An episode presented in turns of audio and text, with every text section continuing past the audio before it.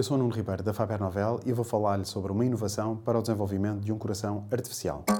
Hot Toast.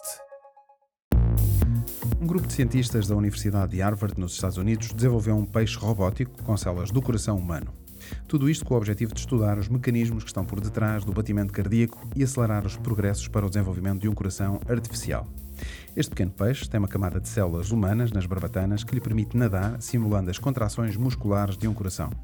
Ou seja, quando um dos lados da barbatana contrai, o outro expande, resultando num movimento constante que replica a forma como o nosso coração bate. Para regular a frequência e o ritmo dos movimentos, os cientistas colocaram também neste pequeno peixe um pacemaker, um pequeno aparelho que é tipicamente colocado em pacientes com deficiências cardíacas para controlar e estimular os batimentos.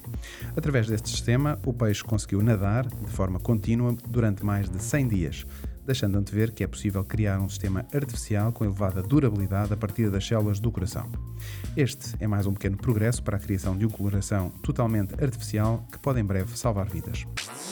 Super Toast by Faber Novel.